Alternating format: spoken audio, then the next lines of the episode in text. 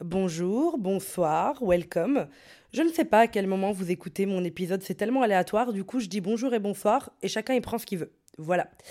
Mais en tout cas, installez-vous confortablement, c'est Amal Tahir, donc au micro de mon émission Appelle-moi Daddy, tout bébé, un tout bébé podcast, ça fait pas longtemps qu'il est là, mais c'est vrai que j'adore, j'adore venir devant mon micro et papoter avec toi, avec vous. Euh, d'ailleurs, aujourd'hui, on est le 10 décembre et en fait, j'ai décidé de faire un mini calendrier de l'Avent. Oui, oui, oui.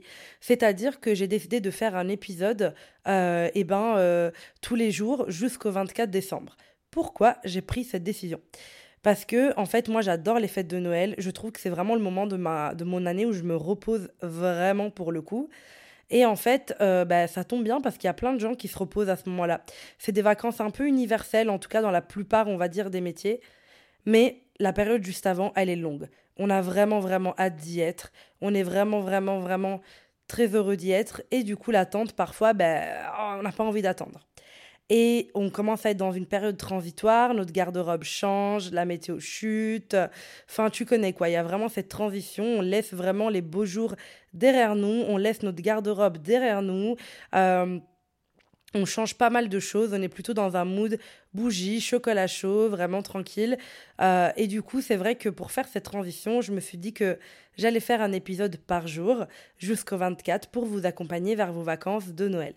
Donc j'espère que le calendrier de l'Avent va vous plaire. En tout cas, je vais faire mon maximum euh, bah, pour pouvoir vous faire un truc quali à mon image et qui peut vous apporter quelque chose. En tout cas, bien commencer l'année prochaine et vous dire, bah, en fait, le podcast d'Amal m'a beaucoup apporté pendant le mois de décembre. Là, je me sens requinquée pour janvier. Ah, j'adore. je suis trop contente. Et, euh, voilà, et euh, pour celles qui viennent de débarquer ou qui, ne savent pas trop les thématiques de mon podcast, en fait, moi, c'est un podcast de développement personnel, mais version spicy, version pimentée, version harissa. En fait, j'adore le dev perso, mais moi, en fait, ce que j'appelle dev perso, c'est vraiment en fait l'évolution humaine, l'évolution d'une personne pour devenir bah, chaque jour meilleure, mais surtout plus évoluée. Euh, pour moi, c'est pas une évolution vraiment euh, genre on, fait plein de pas en avant, euh, parce que bah, pour moi, c'est vraiment du développement. Pour le coup, c'est bien choisi parce qu'on se développe. Donc, on, se développe, mais c'est pas pour ça qu'il y a des pas en arrière ou des pas en avant. On se découvre, on tombe sur des traumas, on les travaille avec des psychologues, on travaille sur nous, on vit des choses compliquées dans la vie qui nous font avancer, etc. Enfin, qui nous donnent des leçons, qui on tire des, on apprend des choses dans la vie, on voit la vie différemment. Pour moi, c'est ça tout en sachant qu'on a une nature humaine, qu'on a des peurs, des blocages, des traumas qui font qu'on n'est pas parfait, qu'on le sera peut-être jamais. Donc pour moi, c'est vraiment important de faire du dev perso spicy et en fait, j'appelle ça comme ça parce que j'ai jamais trouvé ma place dans le dev perso euh, très couleur pastel, euh, très couleur beige, très vraiment euh, épuré, minimaliste. J'ai vraiment en fait ce truc de bah, comme ma pochette de podcast, talon léopard, du vert, vraiment ce côté pop culture en fait, Carrie Bradshaw, enfin voilà euh, je sais pas, toutes des icônes comme ça de, cette époque-là, qui pour moi font le dev perso aussi d'une partie, qui ont fait en tout cas ma pop culture et que j'ai envie d'emmener dans, ma, dans mon monde, dans ma direction artistique, dans la vie de tous les jours. Et c'est vrai que le truc trop minimaliste, trop beige, genre vraiment avec des, des sarwell comme ça, du dev perso à Bali, c'est cool et contente pour ceux qui le font et vraiment c'est comme ça, mais que c'est trop stéréotype pour moi, qui est vraiment tout feu tout flamme. C'est-à-dire que moi, eh ben, euh, j'aime les odeurs intenses, j'aime les vêtements qui ont du, caractère, j'aime euh, j'aime tout ça en fait. Et j'ai arrêté de me cacher. Vraiment, j'ai arrêté de me cacher, j'ai arrêté de me dire que j'étais trop, j'ai arrêté de faire tout ça. Et du coup, j'ai déjà eu, euh, j'ai déjà créé plusieurs podcasts que j'ai jamais vraiment travaillé dessus. Je faisais un, deux, trois épisodes et puis j'arrivais plus à continuer parce que moi je me retrouvais pas dans ce truc du podcast, euh, enfin du dev perso parfait. Euh, les gens parlent doucement et puis nanani. Moi je suis vraiment une meuf au tempérament chaud et, et c'est pas Hein. On peut avoir un tempérament euh, plus froid euh, et être très bien comme personne. Chaud ne veut pas dire bien. J'ai des défauts, etc. Et mon dev perso n'est pas universel, c'est pas parfait. Mais en tout cas, ben, j'avais vraiment besoin de ce dev perso spicy. C'est pour ça que je l'appelle comme ça et j'espère en tout cas qu'il vous plaît ou qu'en tout cas une partie vous plaît. Et. Euh, et en tout cas, voilà, je vais vous sortir un épisode tous les jours et j'espère vraiment que ça va vous permettre de finir l'année de manière caliente, mais en même temps d'avoir des prises de conscience, d'avoir des, bah, des choses qui vont vous faire du bien. En tout cas, je l'espère de tout cœur. En tout cas, euh, aujourd'hui, j'ai décidé de parler de, euh, bah, comme vous savez, je suis euh, une personnalité publique, donc voilà, c'est très bien, mais je suis aussi une meuf lambda de 27 ans qui vit des galères, qui se pose des questions, qui essaye d'évoluer dans sa vie, qui essaye de réaliser ses rêves.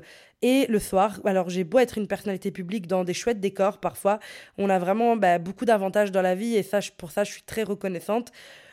Mais le soir, quand je me couche, je suis la meuf de 27 ans, lambda, qui est là, en string dans son lit, en train de se dire Ça, ça veut dire quoi? Et ça, comment ça se passe? Et attendez, je vais mettre mon téléphone en mode avion et tout ça et tout ça. Donc en fait, c'est pour ça que j'ai besoin de ce podcast. C'est mon journal intime et j'espère qu'en tout cas, il va vous parler. Aujourd'hui, j'avais envie de parler de la vie amoureuse d'une love coach. Comme vous savez, euh, j'ai fait des études de sage-femme et après ces études-là, enfin pendant ma dernière année, j'ai fait en parallèle une formation de sexualité positive et thérapie de couple. Et aujourd'hui, je suis en master euh, en sexologie clinique. Mais bref, tout ça pour dire, c'est que euh, bah, du coup, je suis love coach et je travaille auprès des femmes pour revoir bah, leur comportement amoureux, voir comment elles peuvent dater plus sainement, enfin, tout ça, tout ça. Et du coup, souvent, les gens me demandent, bon, il y a beaucoup de désavantages aussi, c'est-à-dire euh, croiser des inconnus qui te, qui te racontent toute leur vie amoureuse alors que tu n'as rien demandé, qu'il est 2 heures du mat en soirée c'est un peu moins drôle. J'aurais vraiment des gens qui sont en mode Ah, mais c'est toi, euh, Amal Tahir, euh, tu fais du love coaching et tout, j'adore tes conseils. Puis en mode Merci. Il est 2 h du mat. Et là, la personne, elle fait D'ailleurs, moi, mon ex toxique, en fait, était en mode Non, pourquoi Je veux vivre ma vie? Donc, en dehors du fait que les gens se sentent obligés de te raconter ta, leur vie amoureuse alors que t'as rien demandé, ou que c'est pas le cadre, ou que vous vous connaissez même pas, franchement, c'est un chouette métier. Enfin, j'adore, moi, j'adore analyser. En fait, c'est là, c'est tombé sur l'amour. Mais en vrai, j'aborde tellement d'autres sujets parce que moi, en fait, ce qui me fait vibrer, c'est juste le fait d'analyser la société, de donner des conseils, de, de réfléchir à des pistes de réflexion ensemble. Moi, c'est ça qui me fait vibrer, c'est ça qui me fait sentir vivante. C'est voilà, et euh, du coup, bah, notamment, là, pour le moment, je parle beaucoup d'amour, de relations amoureuses, et en effet, j'ai une casquette love coach. Coach de manière générale, mais j'ai plusieurs domaines, notamment l'amour. Et on se dit toujours que du coup, bah, les love coach ont une vie amoureuse parfaite. Alors, pas du tout.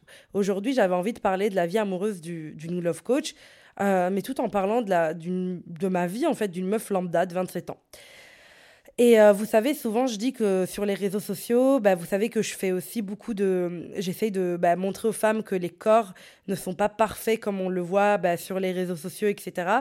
Mais ce qu'on oublie souvent, c'est que les relations amicales, amoureuses, elles sont aussi bah, victimes de ces stéréotypes.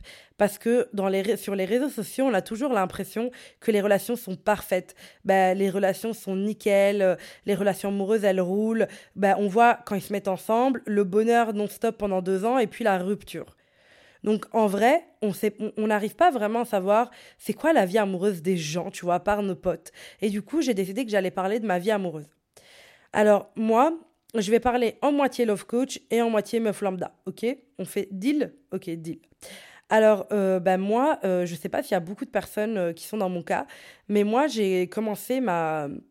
à m'intéresser aux garçons très tard. parce que de plus loin que je me rappelle, j'ai fait mon premier bisou, je devais avoir 17 ans, 18 ans même, et j'ai fait ma première fois, ma première fois, voilà, intime à 21 ans. Et euh, je sais que depuis petite, les garçons m'intéressaient pas vraiment. Euh, genre, j'étais pas vraiment intéressée par le fait de. Euh, je, n'étais pas vraiment intéressée par ce rêve du mariage, ce rêve des relations amoureuses, etc. J'étais pas du tout de base chaude pour ça. Genre, tu vois, j'étais vraiment en mode en fait, moi, j'ai envie d'être riche, les gars, genre vraiment. J'étais juste en mode, j'ai envie de, réaliser mes rêves, j'ai envie de réaliser ma carrière. il se trouve qu'à un moment donné, bon, les hormones, les humains, tout commence à te travailler. Et du coup, j'ai commencé à un petit peu ben, euh, me rendre compte euh, que, en fait, si je commençais à développer un intérêt. Euh, donc j'ai commencé à développer un intérêt, j'ai commencé à développer un intérêt pour les hommes, les relations, etc. Mais de base, c'était pas mon truc. En gros, quand je disais c'était pas mon truc, que je veux me concentrer sur ma carrière, en gros, ce que je n'étais pas au courant, c'est juste que eh ben, mes parents avaient certainement des comportements amoureux qui n'étaient pas sains, ou en tout cas, ils vivaient dans des relations pas très saines, ce qui faisait que ben, moi, en fait, ça me faisait juste peur, et juste, en fait, les vies de famille que j'avais autour de moi, eh ben, ne me donnait pas envie, en fait, de me mettre en couple, de tomber amoureuse. Et du coup, bah, je prenais mes distances de ça. Et en fait, bah, comme beaucoup de parents de l'âge de mes parents, ils m'ont pas appris à exprimer mes émotions. C'était des, très bons parents, mais c'est pas pour ça qu'ils ont fait ce qu'il fallait au niveau émotionnel, etc. Tu vois. Ils ont tout fait au niveau de l'éducation, de savoir euh, bah, rentrer dans une pièce, la politesse, savoir se tenir à table, être correct, être cordial. Tout ça, ils l'ont fait. Mais il y a beaucoup de choses qu'ils n'ont pas fait. Et c'est pas pour ça que moi, je dois me taire vis-à-vis -vis de ça, parce que je sais que je suis pas la seule. Niveau émotionnel, j'ai pas de souvenirs, tu vois, j'ai plus des souvenirs genre arrête de pleurer, oh là là, ni ni ni non, les trucs des parents lambda, tu vois. Et bon, voilà, ils ont fait euh, avec ce qu'ils pouvaient, il n'y avait pas tous ces podcasts, toutes ces lectures, etc. Mais du coup, je pense que mes parents m'ont vraiment créé un peu une dissociation avec mes émotions les plus intenses et tout ce que je savais, c'est que l'amour, ça réveillait beaucoup d'émotions. Et du coup, je m'étais pas vraiment intéressée, j'étais pas du tout à fond dedans, enfin, j'étais en mode bon, waouh, on verra. Et j'ai commencé à m'intéresser aux garçons vraiment euh, bah, fin du lycée un peu. Donc j'ai commencé à sortir avec quelqu'un. C'était une relation quand même qui a duré 2-3 euh, ans. Euh, mais c'était une relation très très voilà bancale. Donc c'est ça s'est terminé bah, vers mes 20 ans, mais c'était une relation assez bancale. C'était pas une relation où je me sentais prise dedans. Enfin voilà, je me sentais pas vraiment en couple officiellement. Enfin j'étais en mode what the fuck, tu vois. Et et après, euh, et après, en fait, quand je suis arrivée du coup euh, euh, à l'université, quoi, dans en école de sage-femme, et ben là, j'ai crushé vraiment sur quelqu'un.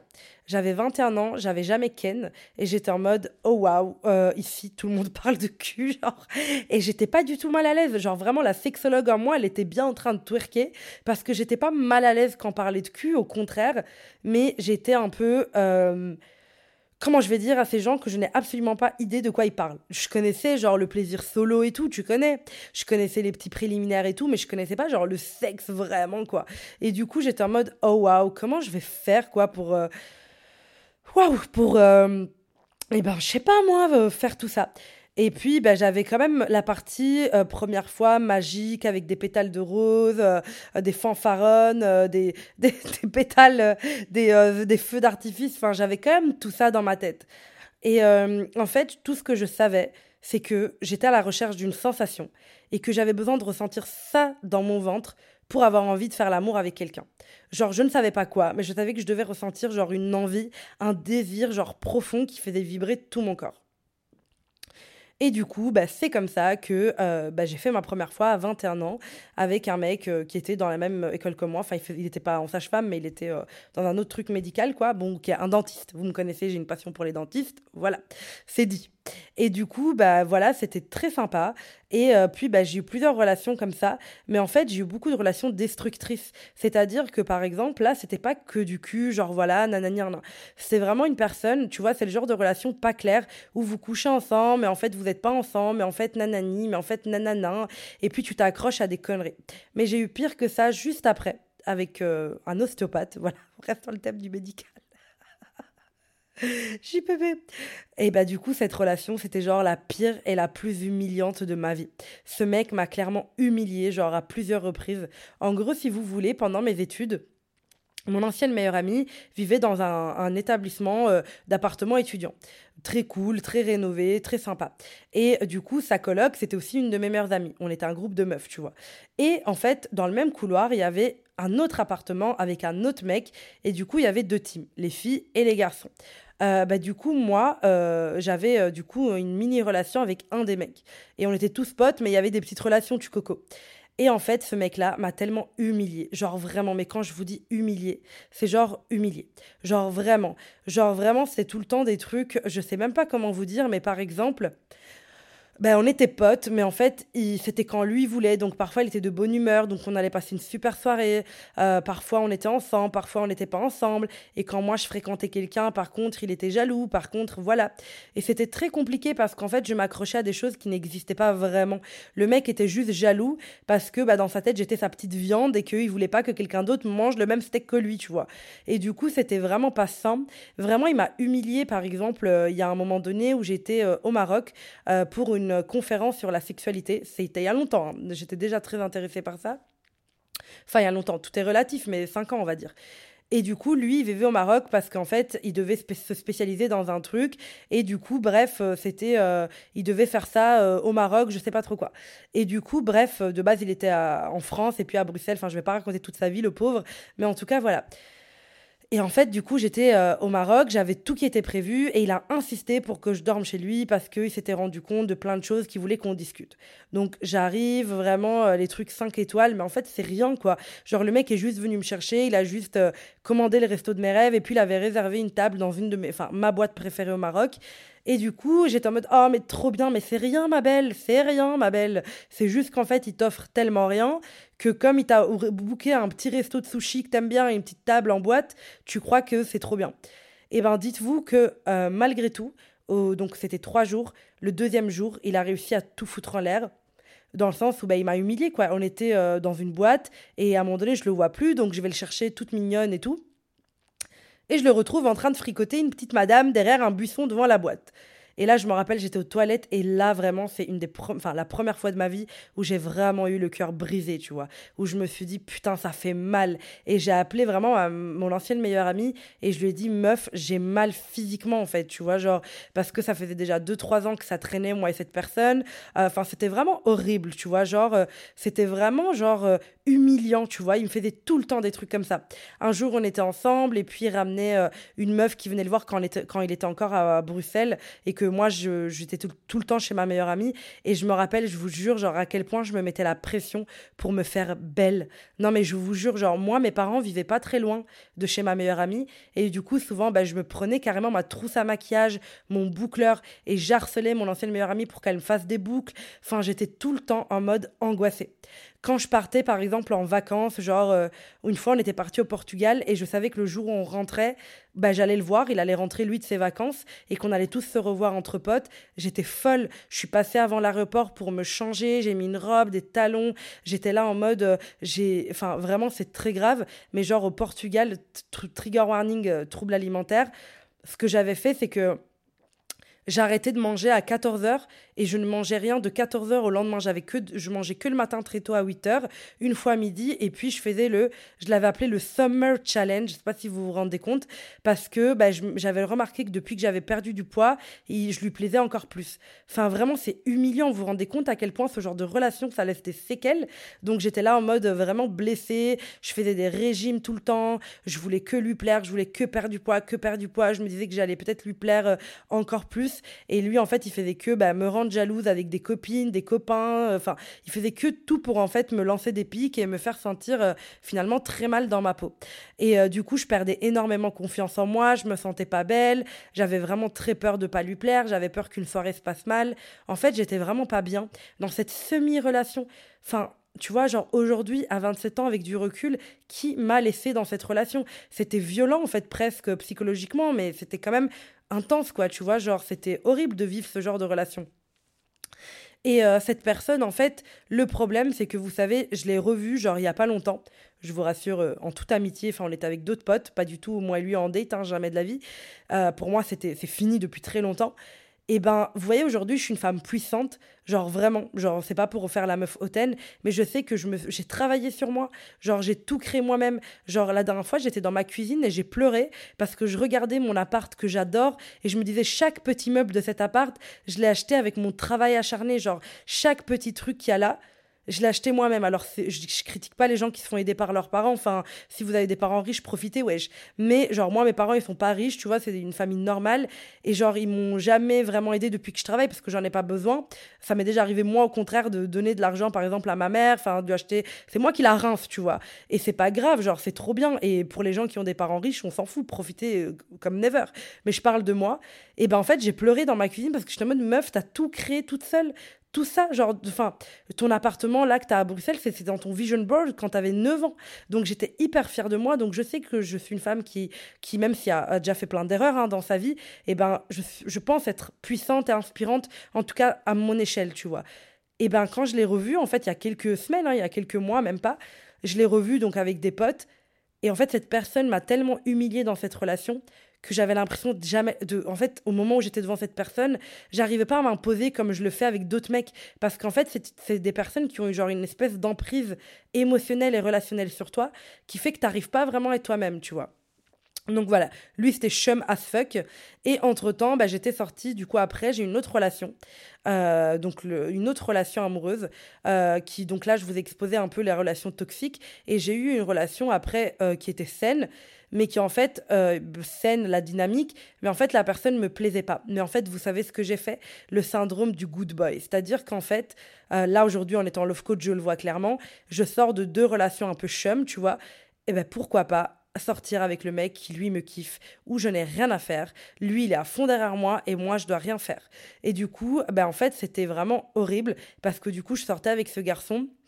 Euh, je sortais avec ce garçon, mais en fait, c'était vraiment horrible parce que, en fait, je l'admirais pas. Il rentrait pas totalement dans mes critères. C'est-à-dire que, ben, euh, au niveau professionnel, par exemple, je trouvais qu'il était pas assez dynamique, assez ambitieux et du coup, ça bloquait.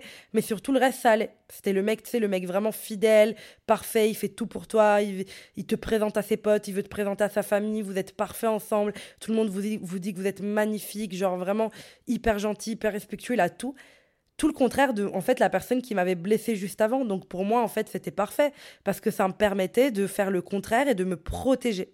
Du coup je suis sortie avec cette personne pendant genre euh, un an plus ou moins, tu vois.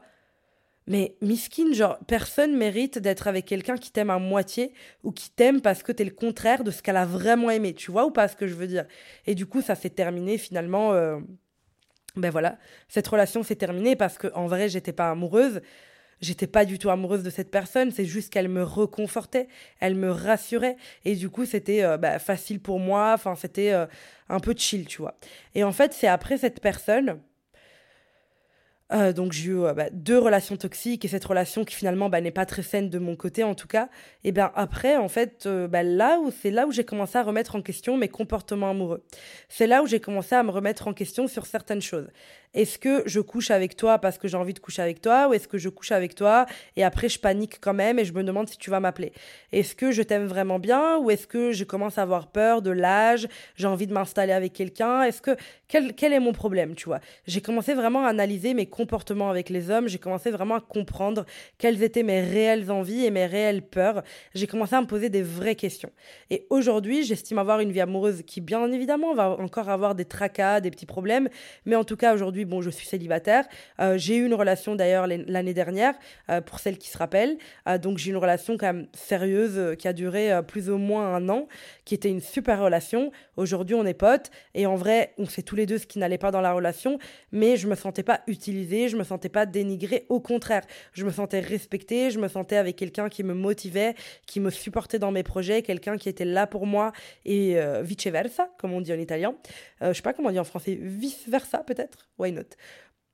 Et en fait, c'était une belle relation. Elle s'est terminée parce qu'une belle relation peut se terminer. Mais en tout cas, bah, je sais que j'ai appris des choses sur moi. La personne, elle a appris des choses sur elle. Cette personne, bah, on s'entend encore très bien aujourd'hui. Tout se passe bien parce que j'ai changé mes relations. En fait, après les trois premiers que j'ai eus qui étaient très toxiques, et ben en fait, euh, je me suis dit, euh, bon, Amal, maintenant, pose-toi des questions. Donc, j'ai eu des petites, des, petites, des petites failles après ça aussi, quand même. J'ai eu des mecs un peu nazes, j'ai eu des trucs un peu nuls, euh, j'ai eu des trucs bah, pas très cool, etc. Des trucs où je me suis remis en question. Mais je savais que je voulais me remettre en question. Je savais que je voulais comprendre comment je voyais l'amour. Est-ce que pour moi, le sexe, c'était une manière de me dire que c'était mon corps, etc. Voilà, après, je suis pas quelqu'un qui a eu. Euh, euh, enfin, j'ai rien contre. Moi, je suis féministe. Je m'en fous des centaines de partenaires. Honnêtement, j'ai dû en avoir, euh, je sais pas, 8, 9, un truc comme ça. J'ai pas eu énormément, énormément de partenaires.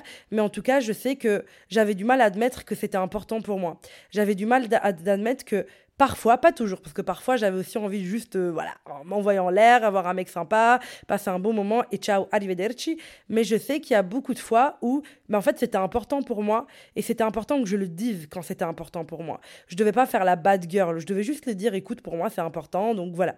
Et euh, et comme je devais vraiment dire mes vraies intentions. Oui, j'ai envie d'être en couple, mais ma carrière est très importante pour moi, donc je te le dis. Et en fait, aujourd'hui, même quand je date, quand je fais des dates, c'est des bons dates. C'est des dates de qualité. Parce que peu importe que après je veuille revoir le mec ou que lui veuille me revoir aussi, mais en tout cas, je sais que j'ai vraiment été droite avec moi-même et du coup, soit ça fait une sélection, soit je fréquente des gens bah, très cool. Et puis je vois parce qu'entre fréquenter et être en couple, il y a un monde, tu vois. Et euh, du coup, je me mets pas des pressions inutiles, genre j'attends X temps avant de coucher avec lui, ou euh, je lui demande au deuxième rendez-vous si on est en couple, ou je fais ça, ou je fais ça. J'ai pas de deadline dans ma vie amoureuse, j'ai pas tout ça. J'ai uniquement en tête exactement ce que je veux. Je sais exactement ce que je ne veux pas ressentir. Par exemple, ma deuxième relation, celle que je t'ai racontée tout à l'heure, euh, hyper euh, intense, toxique eh bien en fait, elle m'a appris des choses. Elle m'a appris ce que je ne veux plus ressentir. Que si je ressens un doute de la part du mec devant moi, moi, je ne suis pas un doute. Je dois être une certitude. Alors, tu as le droit d'avoir des doutes sur la relation, tu as le droit de te poser des questions, mais tu n'as pas le droit de, de, me faire sentir moins bien que d'autres femmes. Tu pas le droit de me mettre euh, inconsciemment en compétition avec d'autres femmes. Tu pas le droit de faire ça. C'est pas normal de faire ça. Et c'est pas normal que je l'accepte. Mais je l'accepte parce que j'avais des choses dysfonctionnelles en amour. J'avais des mauvaises croyances. J'avais des dysfonctionnalités en amour.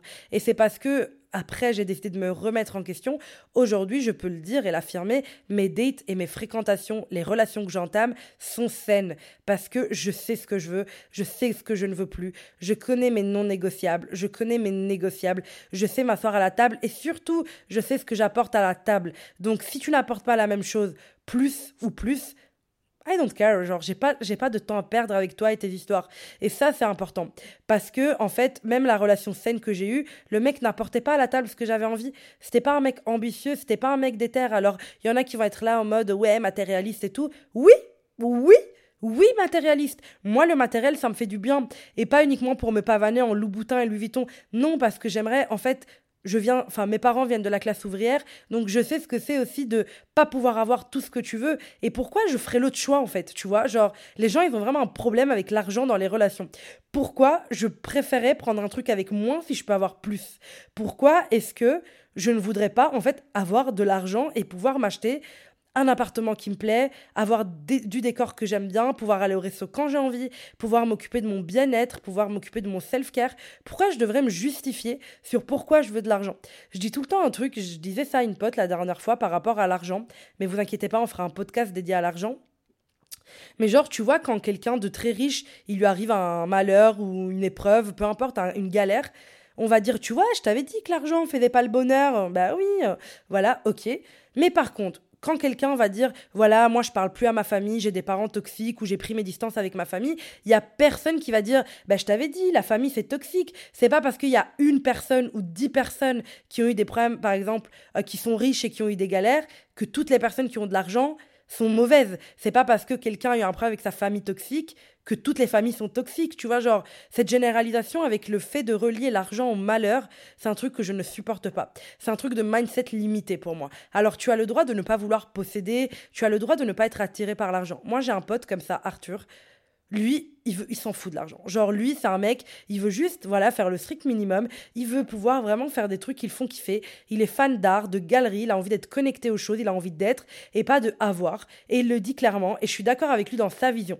Mais il vient pas m'emmerder, moi, qui, moi, ben, aime bien, genre, avoir du matériel. J'aime le matériel et j'aime sortir avec quelqu'un qui aime ça aussi. En tout cas, qui a un certain pouvoir. C'est-à-dire quelqu'un qui travaille, quelqu'un qui est ambitieux. Je m'en fous que tu veuilles être, euh, je sais pas, du hasard garagiste. Mais moi, ce qui m'intéresse, c'est que tu vas être le meilleur garagiste de la ville. Je m'en fous que tu veuilles être boulanger, mais que tu veuilles être le meilleur boulanger. Moi, j'ai besoin de ce mindset-là pour être heureuse dans une relation. C'est comme ça. J'ai besoin de gens stimulants financièrement. J'ai besoin de gens qui sont capables. Je suis désolée, je ne vais pas galérer toute ma vie. Genre, bien sûr que faire un McDo avec son gars dans son lit, c'est incroyable. Mais c'est bien aussi un gars qui sache te dire, bon, ben... Vas-y, je t'emmène dans un resto gastro. Moi, j'adore la gastronomie. Pour moi, c'est de l'art. Genre, vraiment. Donc voilà, mais aussi euh, que moi je puisse m'emmener seule au resto gastro en fait. Je ne veux pas quelqu'un qui m'entretienne, je veux quelqu'un que je ne doive pas entretenir à un certain moment ou un galérien qui va être chez moi en train de jouer à la play de 8h à 16h. C'est normal en fait, c'est évident, c'est vraiment normal, c'est genre la base. Mais en tant que femme, on nous apprend qu'il faut tout faire pour un homme et ça c'est un mauvais bail. Ça c'est un très très très mauvais bail. Parce que justement, ma relation saine, le mec il faisait rien, donc on faisait pas de sortie. Franchement, moi je m'amusais pas dans cette relation. Je pouvais pas envisager de week-end ou de vacances parce qu'il était tout le temps en mode flemmard, il faisait pas de la moula et tout.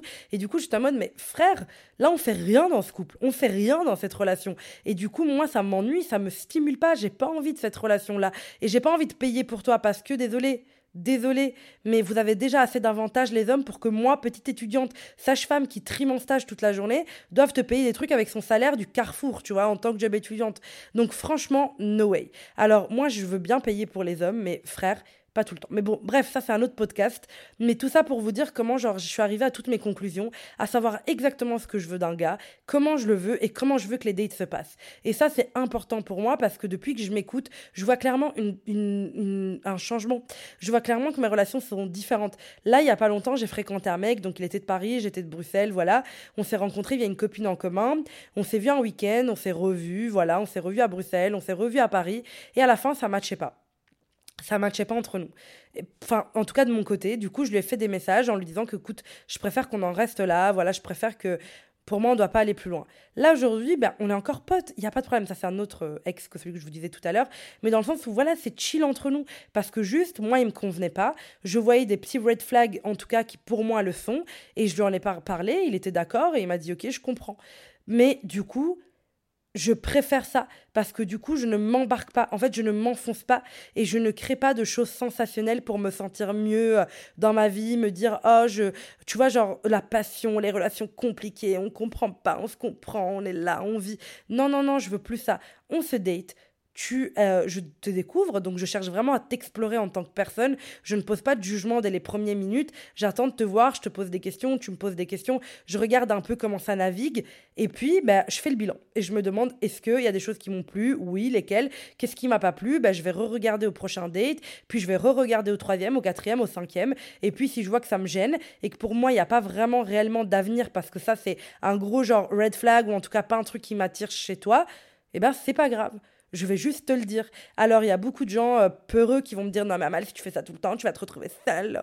Mais en fait, what the fuck? Parce que en vrai, tu vas jamais te retrouver seule si tu sais ce que tu veux. Au contraire, ça veut dire que en fait, tu perds pas de temps et tu es beaucoup plus vite disponible pour une personne qui te convient. Donc n'ayez pas peur en fait de dire écoute, je crois que ça va pas le faire, bonne continuation. Et ne tombez pas comme moi je l'avais fait à l'époque dans le syndrome du good boy, à la recherche du mec gentil, etc les gens ne se divisent pas en catégories. Soyez vraiment dans la découverte et l'exploration. Mais en tout cas, ce podcast est juste pour dire que voilà, en tant que love coach, c'est pas pour ça que j'ai une vie amoureuse toujours parfaite. Aujourd'hui, franchement, j'estime que bah, j'ai une maturité relationnelle. J'ai plus la même vie amoureuse que quand j'avais 18 ans, euh, parce que je le dis souvent. Ce que je vois avec mes abonnés et mes coachés au vu des questions, des situations qu'elles me présentent, sans vouloir les faire culpabiliser, Girl, tu as 30 ans et tu as la même vie amoureuse que quelqu'un de 18 ans. En tout cas, que tu avais à 18 ans. Les mêmes peurs, les mêmes, les mêmes, les mêmes blocages, les mêmes angoisses, les mêmes schémas. Pose-toi la question, est-ce que c'est normal d'avoir la même vie amoureuse à 30 ans, 27 ans, 25 ans qu'à 16, 17, 18 ans? Pose-toi cette question, elle est importante. Et j'attends ta réponse sur Insta. Gros bisous